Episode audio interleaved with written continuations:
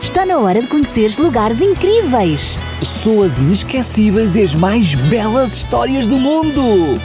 Vem daí, Para uma viagem fantástica!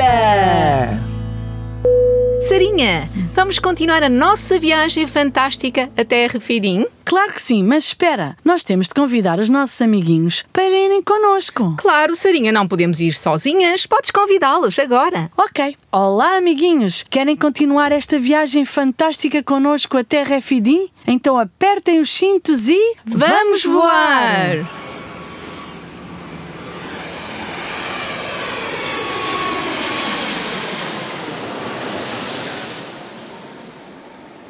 Acabamos de aterrar e agora vamos até Refidim e estamos, meus amigos, a caminho do Sinai. No último episódio, vimos que o Senhor se preocupou com o povo de Israel. E deu-lhe cada dia um maná. Mas na sexta-feira tinham de colher uma dupla porção. Sim, porque no sábado não caía maná. O sábado é o dia do repouso. E sabes quantos anos os hebreus comeram maná? Eles comeram maná durante 40 anos, até que entraram em terra habitada. Então vai chover maná durante muitos e muitos anos. Sim, sim, Ao pensar nisso, eu vejo o cuidado constante e o amor de Deus por nós, Sarinha.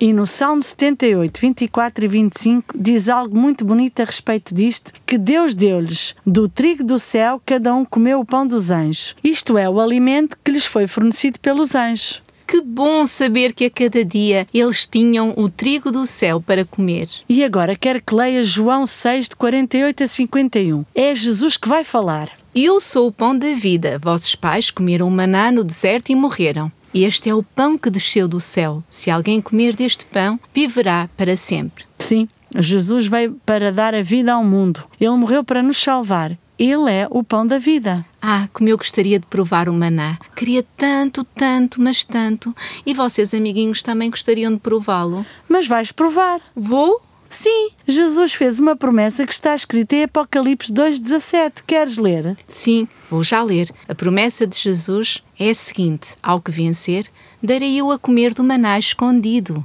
Ah, então quer dizer que no futuro, quando estivermos todos no céu, vamos fazer um grande piquenique e comer o maná. Combinado, amiguinhos? Combinado, mas agora vamos acampar em Refidim. E será que ali há água? Ali não há água.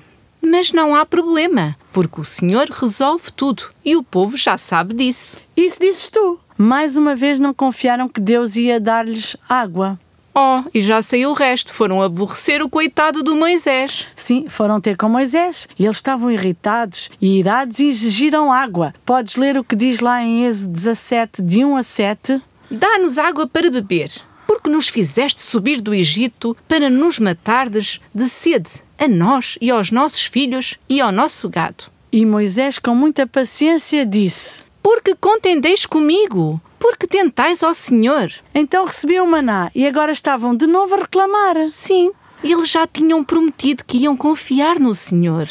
Sim, mas também já se esqueceram dessa promessa. É verdade. E logo fracassaram na primeira prova de fé. E o mais grave é que começaram a desconfiar de Moisés. Como assim? Eles diziam que o objetivo de Moisés era tirá-los do Egito para matá-los naquele deserto. O quê? Sim, ia matá-los a eles e aos seus filhos. Mas que interesse tinha Moisés com a sua morte? Então eles pensavam que se eles morressem, Sim. Moisés ia ficar com as suas coisas. Ah, eles pensavam isso? Sim, e assim Moisés ia enriquecer com os seus bens. Mas que tontice. Também acho, Sarinha. Eles estão cheios de raiva e estão indignados. Olha, são. Eles vão atirar pedras a Moisés. Sim, Sarinha, coitado de Moisés. Eles querem apedrejá-lo. Moisés está angustiado, mas olha, ele está a falar com Deus. É isso mesmo, amiguinhos. Sempre que tiverem alguma dificuldade, devemos falar com o nosso Deus, como Moisés está a fazer agora. Ele está a dizer: Que farei a este povo? Realmente este povo não ganha juízo. Parecem aquelas crianças mimadas sempre a reclamar. Ah, mas os nossos amiguinhos não são assim, espero eu. O Senhor disse para tomar os mais velhos de Israel e a vara com que operar os milagres no Egito e ir perante o povo. Será que o Senhor vai enviar alguma praga terrível, semelhante àquelas do Egito? Será? Eles estão sempre a reclamar.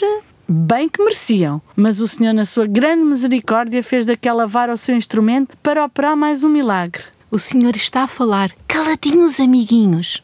Eis que eu estarei ali, diante de ti, sobre a rocha em Horeb, e tu ferirás a rocha, e dela sairão águas, e o povo beberá.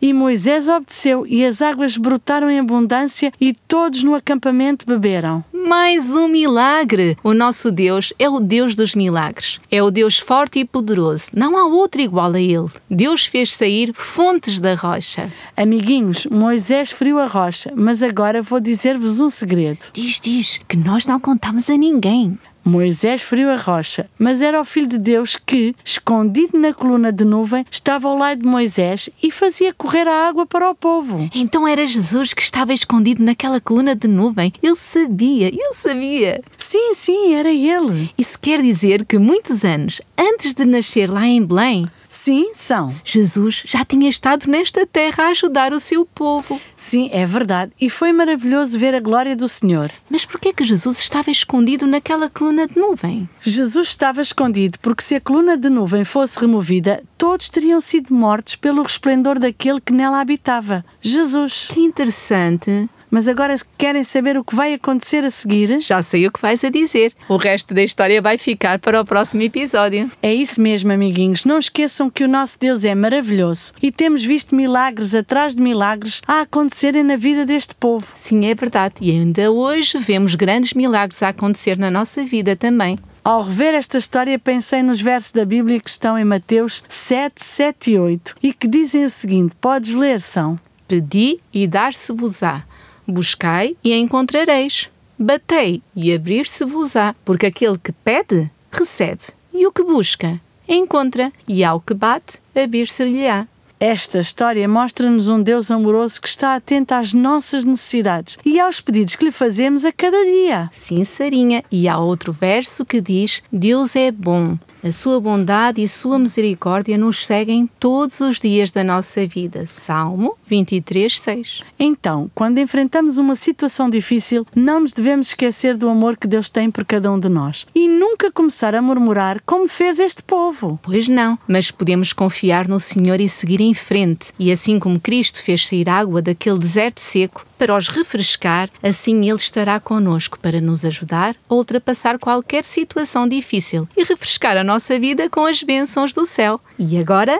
Vamos despedir-nos. Adeus, amiguinhos! Grandes e pequenos. cheinhos ou magrinhos. Que Deus vos abençoe hoje e sempre. E não esqueçam, Vamos continuar juntos até Refidim nesta viagem fantástica. Amiguinhos, se ainda não tens uma Bíblia, nós temos uma para te oferecer. Só precisas de enviar um e-mail para programas@radiorcs.pt com o teu nome e a tua morada. Está na hora de conheceres lugares incríveis. Pessoas inesquecíveis e as mais belas histórias do mundo. Vem daí! Para uma viagem fantástica.